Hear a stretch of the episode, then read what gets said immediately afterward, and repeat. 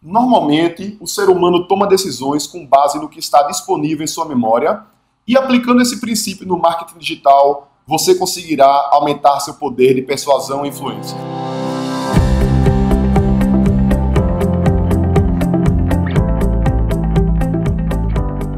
Diga aí, amigo, aqui é Felipe Pereira, seja muito bem-vindo ao episódio 148 do Digcast.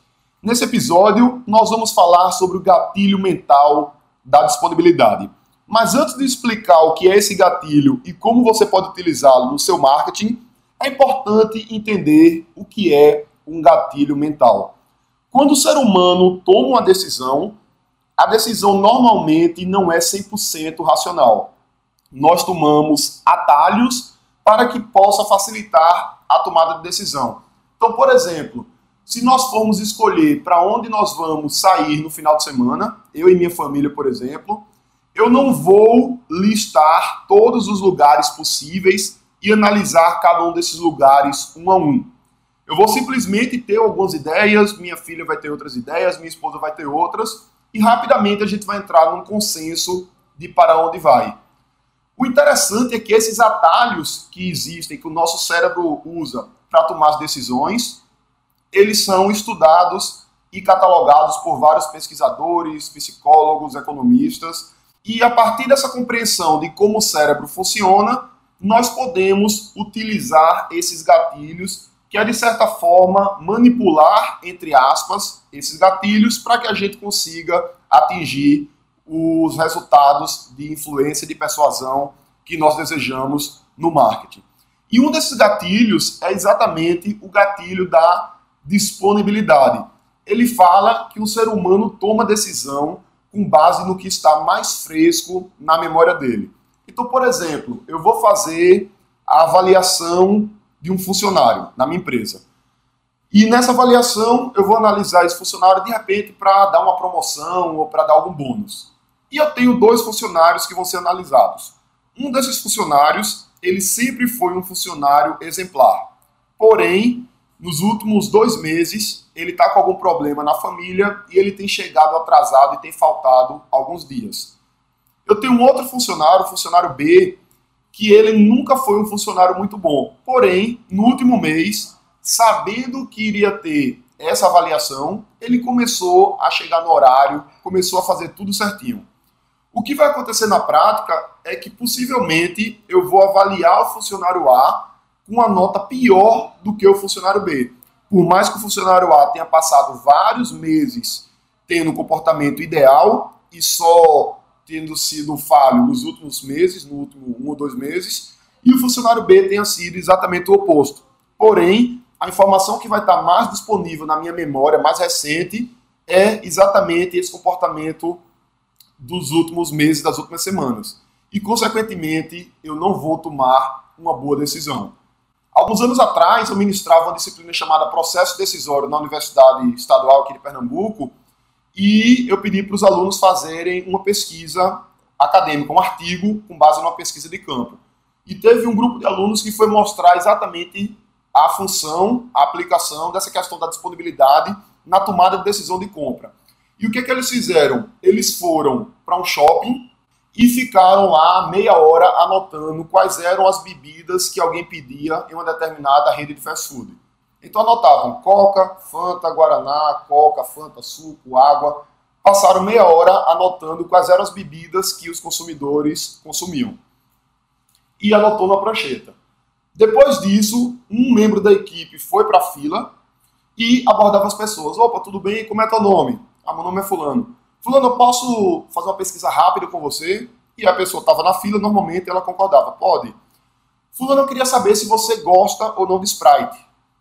E aí a pessoa que estava na fila respondia, você gosta de Sprite com gelo ou sem gelo? A pessoa respondia, Sprite com limão ou sem limão? Ok. Você já viu as novas latinhas da Sprite? Aí mostrava uma foto com as novas latas da Sprite. A pessoa respondia, o membro da equipe anotava na prancheta, agradecia e ia entrevistar o próximo.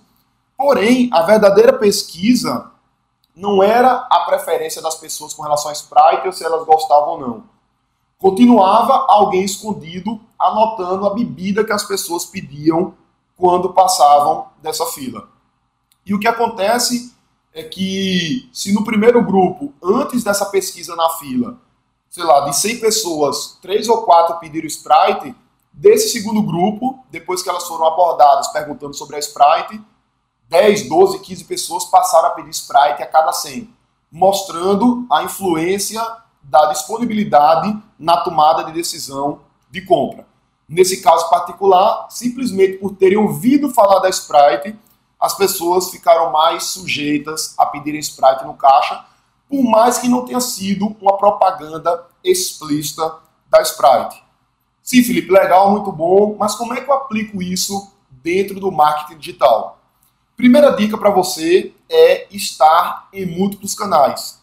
Então hoje nós podemos fazer anúncios no Google, no Facebook, no Instagram, no YouTube. Existem várias plataformas em que nós podemos anunciar e é importante entender que muitas vezes o teu cliente usa mais de uma plataforma dessa.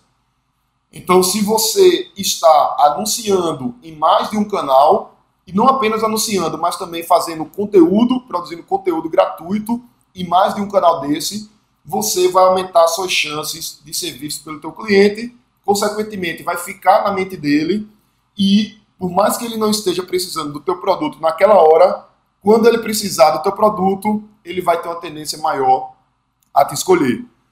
Outra dica também, uma segunda dica de como aplicar isso na prática é o remarketing. Basicamente, o remarketing são aqueles anúncios que perseguem o teu cliente na internet, ou seja, ele foi no teu site, não comprou teu produto, não pediu um orçamento, e você faz um anúncio que persegue ele. Isso é muito utilizado pelo Mercado Livre, grandes empresas de varejo, companhias aéreas. Então você faz uma pesquisa uma passagem são Paulo-Brasília, não compra essa passagem e depois começam anúncios da companhia aérea te perseguindo, oferecendo passagem, muitas vezes para aquele mesmo destino com desconto. Então, fazer remarketing também é uma técnica que vai fazer com que você fique mais disponível na mente do teu público. E uma terceira dica é você não esquecer da pessoa depois que ela vira cliente. Muita gente faz anúncio para quem não é cliente, faz funil de e-mails para vendas para quem não é cliente, mas simplesmente depois que a pessoa compra, ela esquece do pós-venda, esquece de dar um bom atendimento e esquece que aquela pessoa ela pode te comprar outras vezes e pode te indicar para outras pessoas. Então, em vários cenários, é interessante você continuar a comunicação com quem já é cliente, seja por e-mail, seja por telefone, WhatsApp e inclusive com anúncios. Então é isso aí, estamos chegando ao final desse episódio do Digcast. Se você está curtindo o Digcast, eu gostaria de fazer um convite. Eu gostaria que você abrisse aí o teu aplicativo de podcast, se você estiver usando um, e deixa um review pra gente. Vai lá na parte de reviews, pega o Digcast e coloca lá as estrelinhas, uma, duas, três, quatro, cinco, quantas estrelas você achar que o podcast merece, porque quanto mais reviews a gente recebe, mais e mais pessoas são impactadas pelo nosso conteúdo. Então é isso aí, aguardo o seu review, um grande abraço e até a próxima semana.